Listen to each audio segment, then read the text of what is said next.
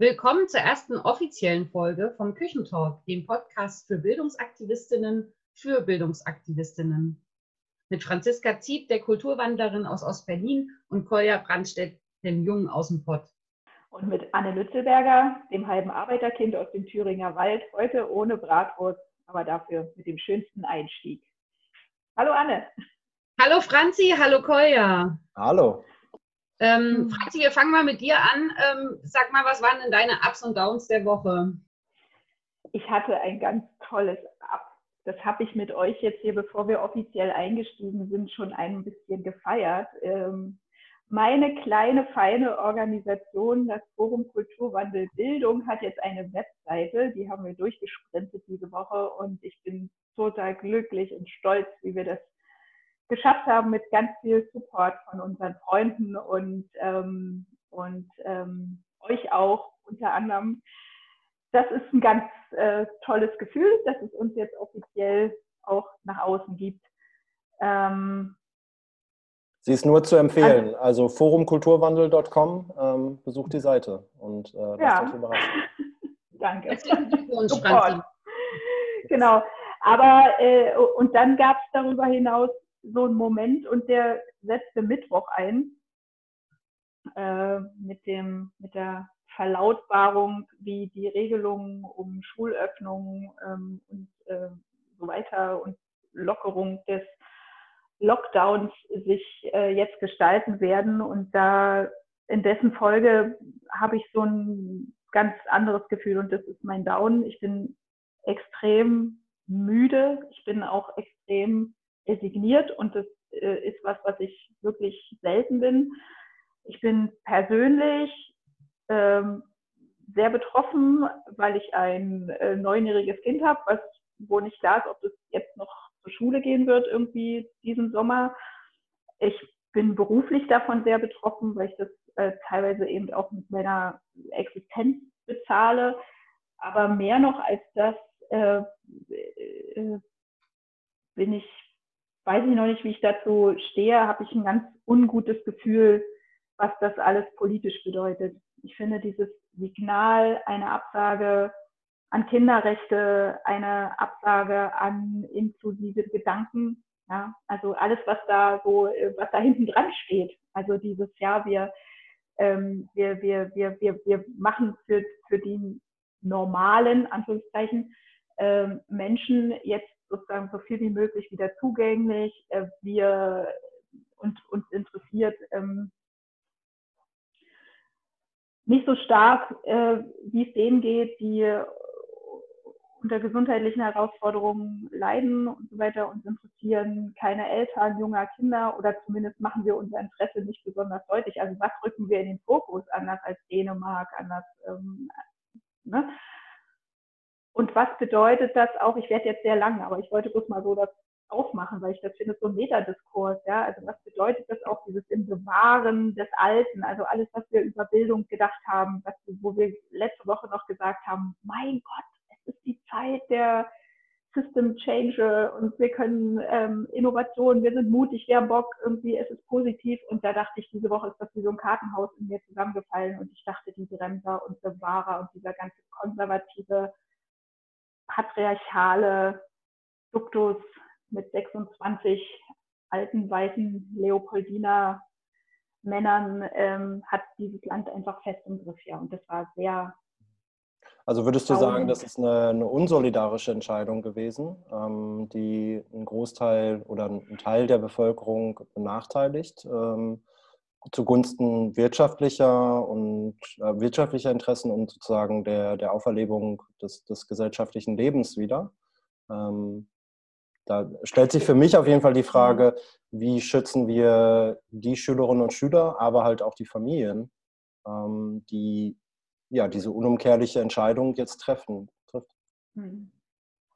Ich würde das, ich, ich möchte das gar nicht so stark äh, inhaltlich bewerten. Ja? Also ich ich bin ja immer der Meinung, also ihr wisst ja, ich bin ja auch so ein bisschen Hypochonder. Also ich, ich bin ja schon der Meinung, dass das, äh, ich, ich hätte das alles zugelassen jetzt. Ne? Also da, dafür, um, um so viele Menschen wie möglich ähm, gesundheitlich zu schützen.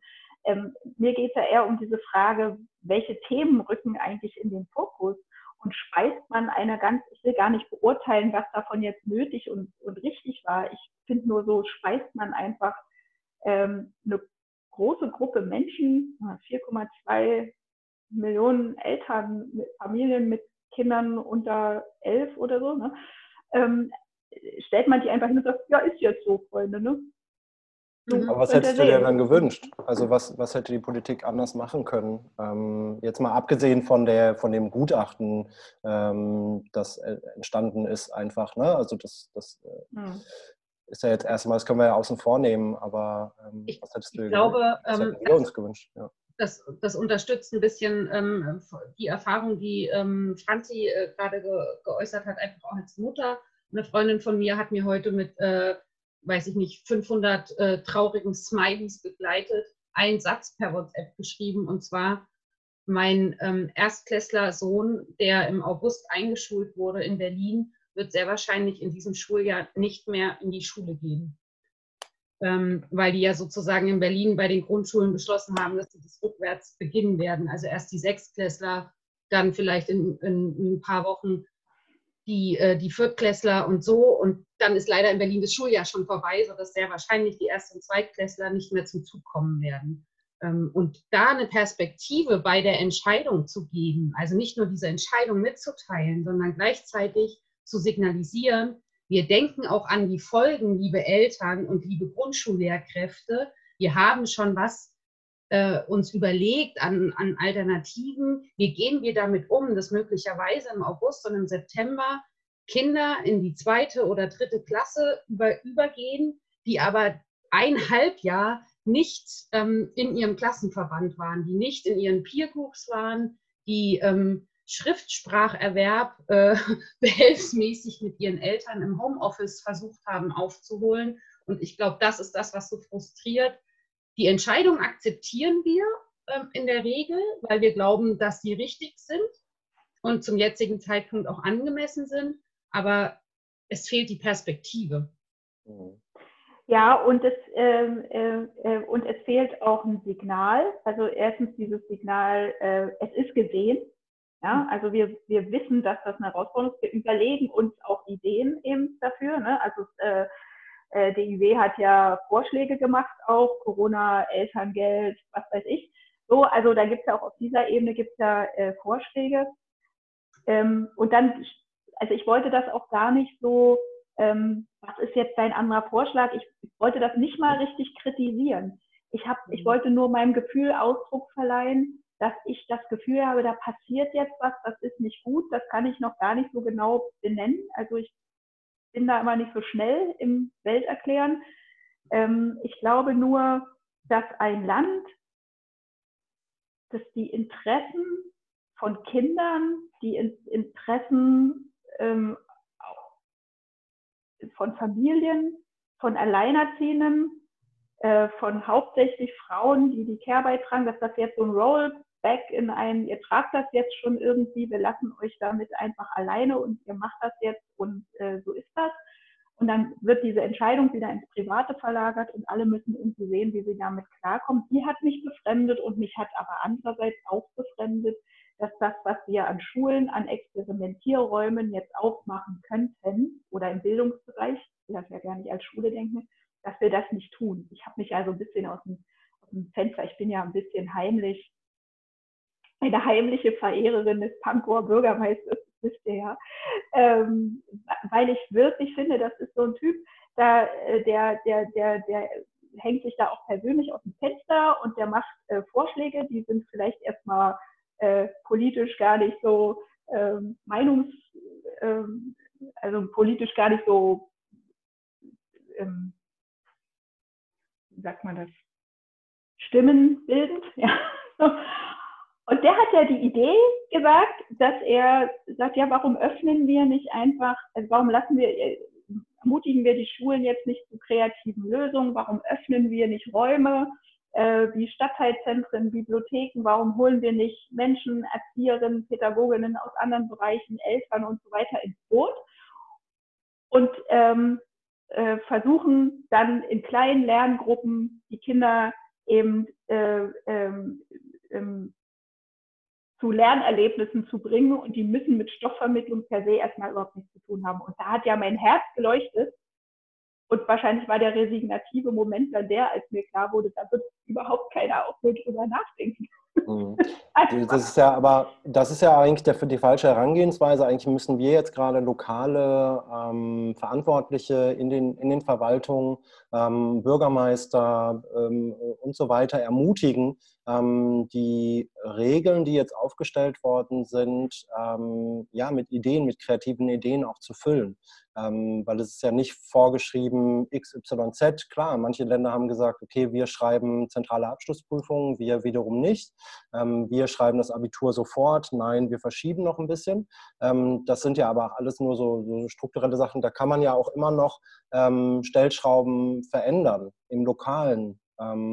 Und es obliegt ja auch oft den Schulen, diesen Raum zu füllen. Ich glaube aber, dass es aktuell auch bei den Lehrkräften an visionärer und transformativer Energie und Ideen sozusagen ähm, mangelt, ähm, das jetzt äh, umzusetzen, was sie sich eigentlich schon seit Jahren erhoffen.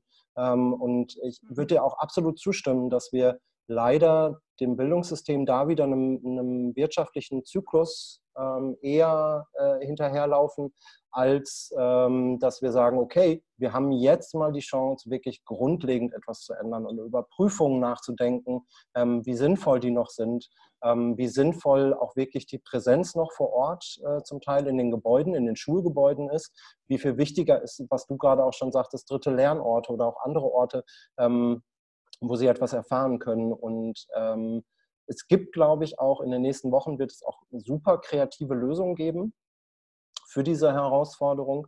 Ähm, die werden nur wieder sehr punktuell sein und nicht von der Politik mit mhm. Also wir haben genau, wieder dieses, und, diesen Fall. Ja. Mhm. ja.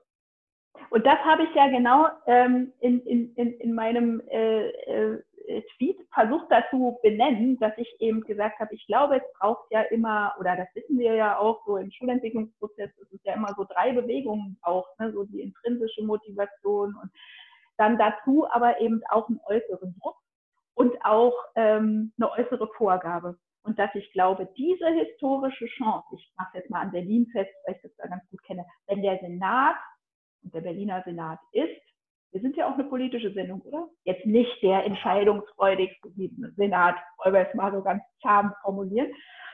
Ähm, was man unter anderem daran sehen kann, dass wirklich alle, also äh, äh, Schülerverbände, Schülerinnenverbände, Elternverbände und so diese Entscheidung, sie in Berlin getroffen wurde, ähm, kritisieren und absolut nicht teilen.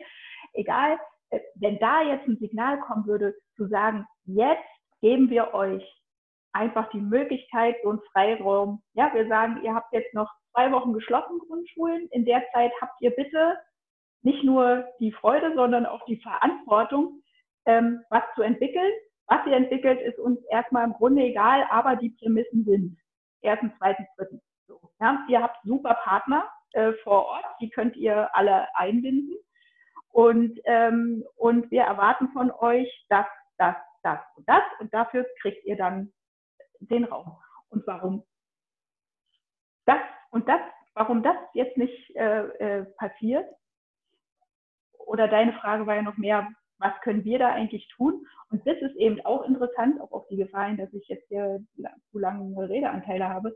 Aber das ist genau mein Dilemma, weißt ich sitze dann abends da und denke, so, Bildungsbezirk Pankow, super, ich rufe jetzt morgen den von mir verehrten Bürgermeister an, auf meinen Post auch bei Facebook und so haben sehr viele Leute reagiert. Die binde ich jetzt einfach alles zusammen. Jetzt mache ich das. Super Bezugskoordination, Kontakt zum Senat, Pacemaker-Initiative ins Boot. Go for it.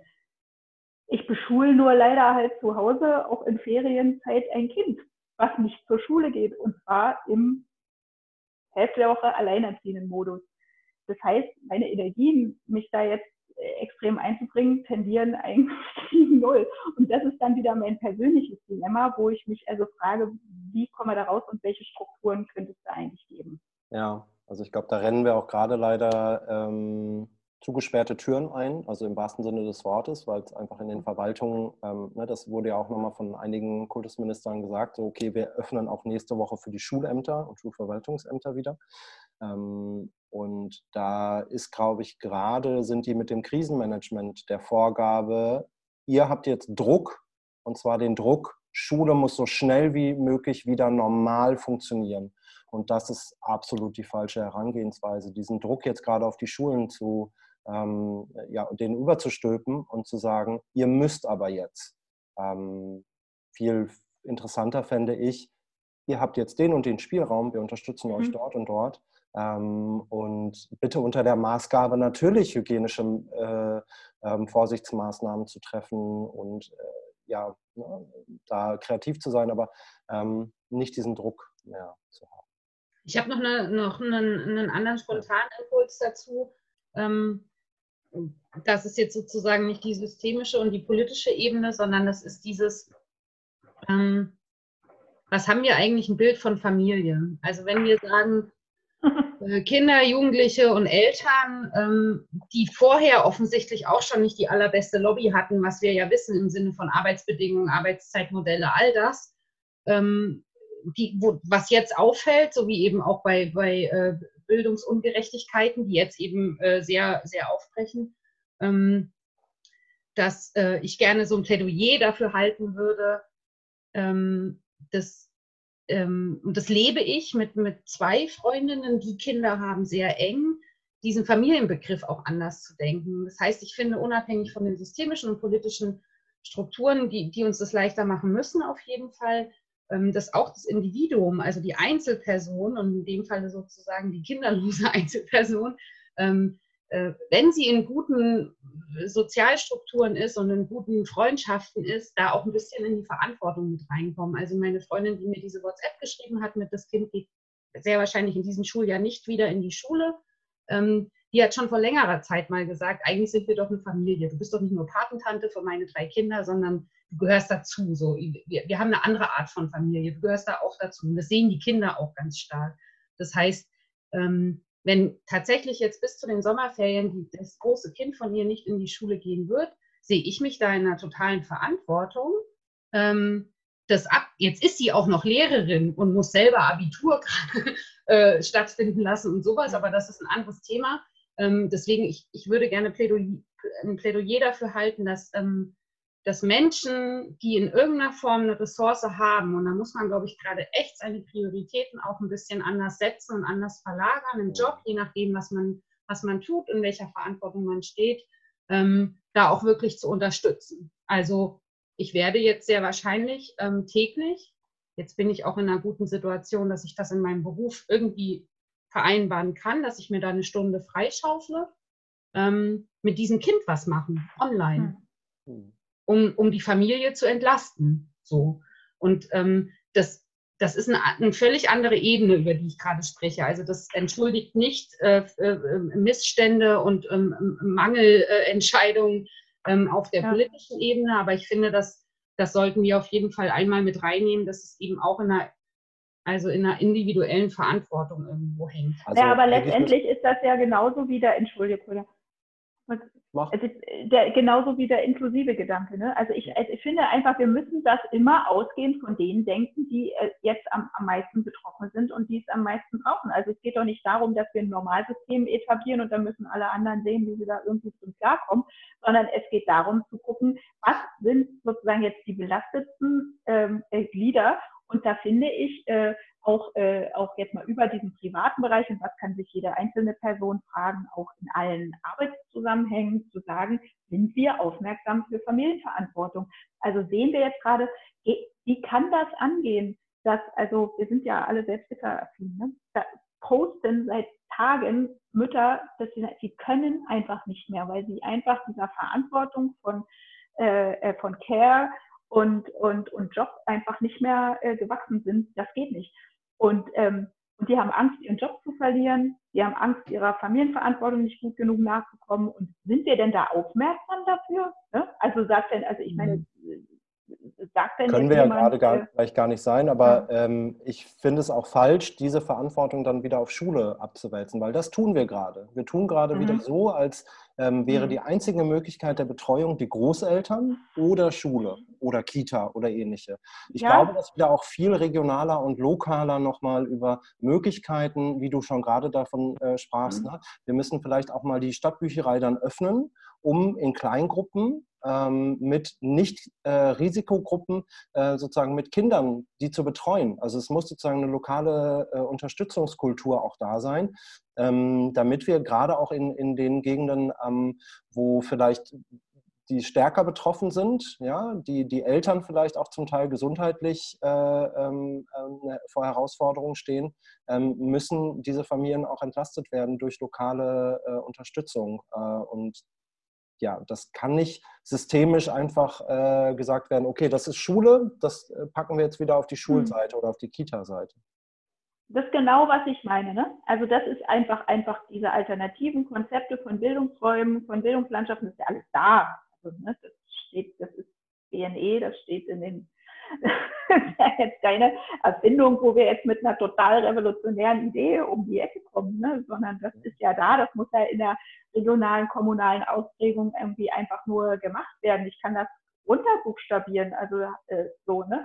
Aber da frage ich mich natürlich an der Stelle auch, wo sind jetzt die großen Stiftungen beispielsweise? Ne? Ich erinnere mich an ein schönes Gespräch schon vor drei Jahren ähm, mit dem äh, wirklich von mir auch sehr gemochten, weil differenziert argumentierenden, unfassbar klugen und auch sehr familientätigen Dirk Zorn von der Bertelsmann Stiftung, wo wir gesagt haben, eigentlich müsste man den Schulen wirklich ähm, eben äh, große, also müsste man ein, ein Kontingent zur Verfügung stellen für Schulentwicklungsprozesse, wo man eben Qualitätskriterien äh, definiert und dann können die machen. So, ne? Und dann können die eben auch solche Lernlandschaften oder was auch immer da, ähm, äh, das kann man ja auch noch erweitern auf Kommunen und, und, äh, und so weiter. So.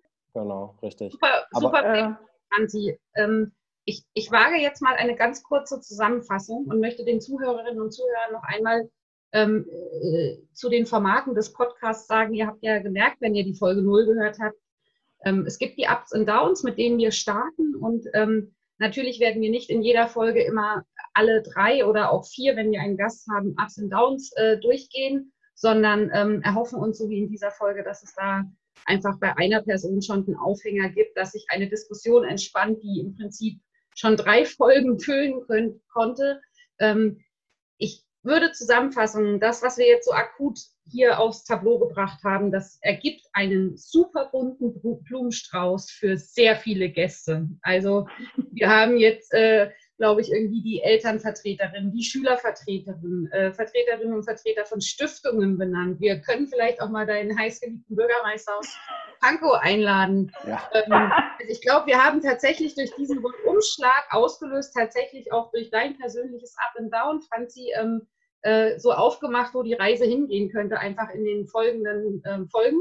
Ähm, das, das wird äh, eine, sehr, eine sehr bunte Truppe, die wir da zusammenkriegen in unserer Küche sozusagen über die vielen Wochen und, und Monate, die da hoffentlich kommen werden. Und ähm, ähm, ihr habt gemerkt, ich bin heute ein bisschen mal wieder die Zeitwächterin und äh, wir waren jetzt ja gerade schon bei Stiftungen und äh, wir kommen ja selber alle aus der Zivilgesellschaft und ich würde tatsächlich das Format der schönen Lobhudelei mal ins Spiel bringen wollen, ähm, weil wir sagen, wir möchten gerne in jeder Folge ähm, mindestens eine Organisation nennen, die uns in, in dieser Woche irgendwie aufgefallen ist, die wir vielleicht kennen oder auch nicht, aber wo wir finden, die ist erwähnenswert, weil sie eine super Initiative hat oder sehr konkret mit Maßnahmen auf akute Probleme reagiert. Und da hat äh, der Kolja eine super Idee für uns. Genau. Ich möchte euch gerne näher bringen, ähm, dass äh, die Organisation Pixel. Ähm, Pixel ist ein Netzwerk, das digitale Barrieren abbaut ähm, und was sie besonders ausmacht, ist, dass sie eigentlich dritte Bildungsorte schaffen, in denen sie in den sogenannten Pixel-Laboren ähm, den Austausch ähm, zu inklusiver und digitaler Bildung äh, befördern und sehr innovative Ideen ähm, voranbringen. Sie ähm, haben nicht nur jetzt in der aktuellen Zeit ähm, eine, eine Hotline, eine Corona-Hotline für Menschen, die ähm, ja, mit, äh, äh, mit digitalen Tools arbeiten möchten, aber ähm, zum Teil eingeschränkt sind, sondern sie sind auch jetzt gerade bei Care Hack Corona aktiv und ähm, ja, verdienen unsere absolute Unterstützung. Ich war in Dortmund ähm, schon vor Ort und auch in Düsseldorf und äh, durfte diese dritten Bildungsorte sozusagen besuchen und ähm, da auch einfach nochmal der Appell, es gibt sie nicht nur in Düsseldorf und Dortmund, sondern auch mittlerweile in Berlin und in Kassel und in anderen Orten und ähm, unterstützt sie vor Ort. Sie ähm, stellen Materialien in leichter Sprache zur Verfügung. Ähm, sie stehen euch jederzeit bei Fragen äh, zur Verfügung und ähm, ich kann sie nur absolut empfehlen. Äh, geht mal vorbei und ähm, ja, folgt ihnen auf. Ja, und wir senden natürlich jetzt von dieser Stelle aus irgendwie, weil du es gesagt hast, CareHack Corona, äh, da sind super tolles Initiative des äh, Paritätischen Wohlfahrtsverbands in Baden-Württemberg, äh, innovative Lösungen im äh, durchgesprintet jetzt in, äh, in heute sind die Kollegen mit super tollen Coaches, mit ganz tollen Teams gerade dabei. Äh, ähm, und da senden wir natürlich jetzt einmal tolle, auch wenn wir das jetzt nicht ausstrahlen, also wir, wir sind dann schon, wir ja. haben das, ne, das ist, ist, dann schon vorbei. schon vorbei. das ist dann alles, liegt dann alles schon auf dem Tisch, aber ich finde das wirklich ähm, ganz, ganz toll. Ähm, ich äh, hätte da super gerne mitgemacht und habe das einfach nicht ja. untergebracht, aber ich glaube, das ist eine tolle Erfahrung und da sind die Pixels auch dabei. Ja, Genau, ja. richtig. Aber Franzi, dadurch, dass du jetzt auch schon so enthusiastisch warst, ähm, haben wir gleich die nächste Frage an dich. Und zwar ähm, haben wir in unserer ähm, äh, Podcast-Reihe ähm, unter anderem die Rubrik ähm, die Bildungsfrage. Die große Bildungsfrage. Die, große Bildungsfrage. Bildungsfragen gibt es ja viele. Das Er soll sie beantworten, außer mir. Ist schon klar, Leute. Ich habe heute noch nicht genug geredet. Ja. Genau. Letzte Mal, letzte Mal haben wir sie alle drei beantwortet, mehr oder weniger. Ähm, diesmal die Frage an dich, die große Bildungsfrage. Ist Schule als Bildungsort obsolet?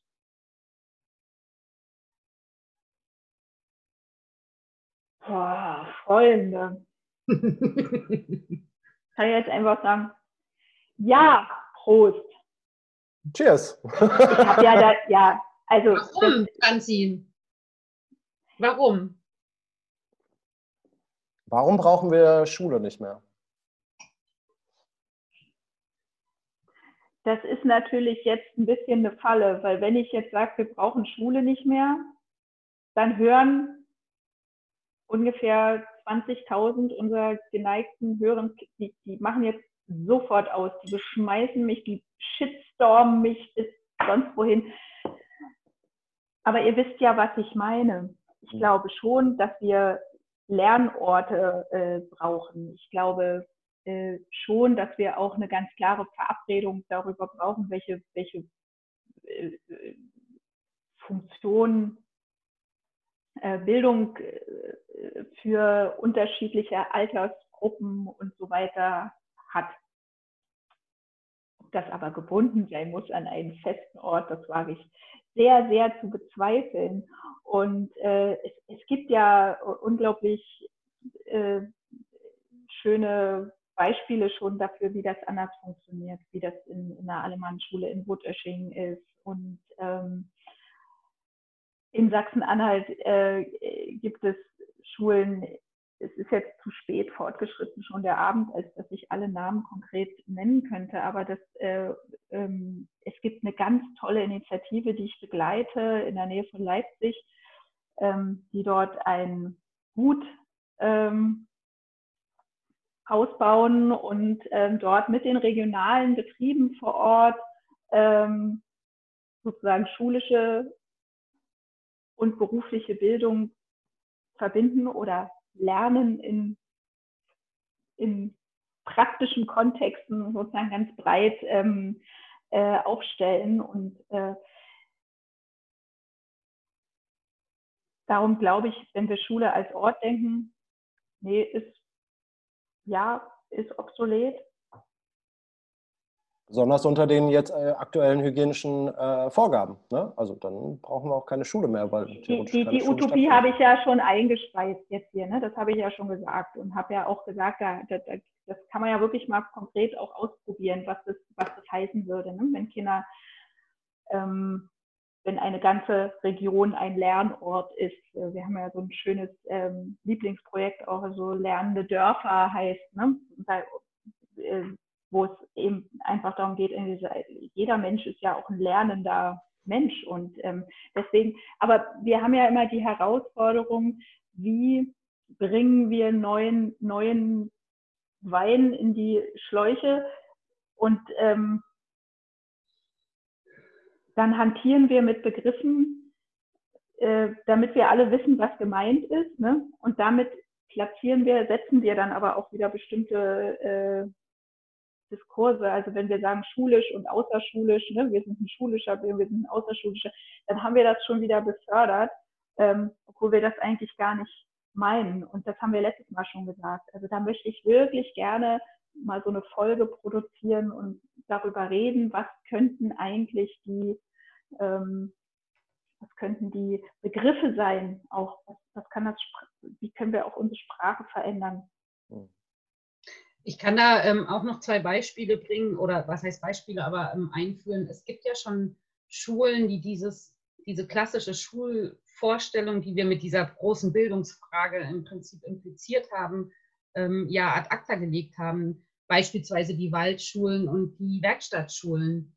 Ähm, und ein uns allen mittlerweile sehr bekannter Virologe hat gestern in seinem Podcast ähm, einladen. Äh, war er leider gezwungen, mal wieder zu den äh, politischen Entscheidungen Stellung zu nehmen, was er nicht so gerne tut, wie wir wissen. Und er hat dann gesagt, ähm, es ist nur zu empfehlen, dass wenn dann Schule stattfindet in kleineren Gruppen, ähm, möglichst ähm, die Fenster alle geöffnet sind, sodass viel Luftaustausch stattfindet. Wo ich dachte, schade, würde mich freuen, wenn in Schule immer die Fenster offen sind für Austausch jeglicher Art und er empfiehlt auch, dass die Lehrkräfte mit den Schülerinnen und Schülern dann teilweise stundenweise draußen Unterricht machen, damit eben die, ähm, die, die, die äh, Tröpfchen in der Luft äh, besser äh, verteilt werden mhm. oder schlechter verteilt werden. Wo ich dachte, auch das ist doch ein Konzept, was die klassische, althergebrachte Standardschule doch bitte behalten soll, auch nach der Viruszeit einfach mal rauszugehen. Ja, da hatte ich gestern auch mit Basti Hirsch äh, ein Gespräch über mhm. Twitter. Und zwar ähm, habe ich dann so ein bisschen ketzerisch gesagt, eigentlich die Schulen, die jetzt gerade Klassenräume draußen haben, also es gibt ganz mhm. viele tolle Beispiele, die mit Holz oder mit anderen mhm. ähm, Substanzen sozusagen ähm, Klassenräume draußen geschaffen haben. Also nicht nur diese Betonlandschaft, die wir überall haben, sondern wirklich auch schöne Orte, um sich zu begegnen, auch um in Kleingruppen zu arbeiten, aber auch in größeren. Ähm, das werden die zukünftigen Leuchtturmschulen sein. Also nicht die komplett digitalen, sondern die, die vor Ort in der, in der Stadt, in der Kommune ähm, sozusagen das Lernen aktuell möglich machen können. Weil die Räumlichkeiten, die wir jetzt haben, die ermöglichen das definitiv. Hm. Genau, oder die, also das ist die eine Möglichkeit und was die ist übrigens ja auch, also ein Lexikon, ne? also mhm ähm, wo also überall diese, der kommt auf jeden Fall ganz toll, äh, wo überall diese Lernräume ähm, äh, geschaffen werden und was es da alles für tolle äh, Initiatorinnen gibt, die mit Schülerinnen auch Lernräume entwerfen und äh, Modelle dafür bauen und das dann auch umsetzen in der Schweiz. Also ganz toll. Und ähm,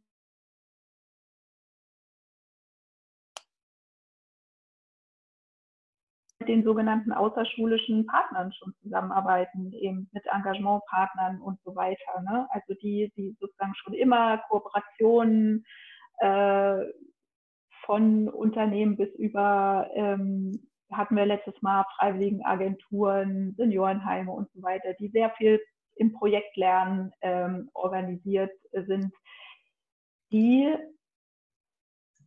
profitieren natürlich jetzt, denn die können auf diese Konzepte äh, sie können jetzt eben Konzepte aus der Tasche holen, die sie schon die ganze Zeit erprobt haben und die äh, vielleicht auch äh, verankern. Ich, ähm, glaube, auch da haben wir jetzt einen, ähm, einen, einen guten Rahmen geschlagen, eine gute Brücke geschlagen. Äh, das erste Mal hatten wir die große Bildungsfrage zum Thema, ähm, ob das Schulsystem noch zu retten ist. Jetzt sprechen wir mittlerweile schon, ob Schule eigentlich noch nötig ist als Ort und als Raum.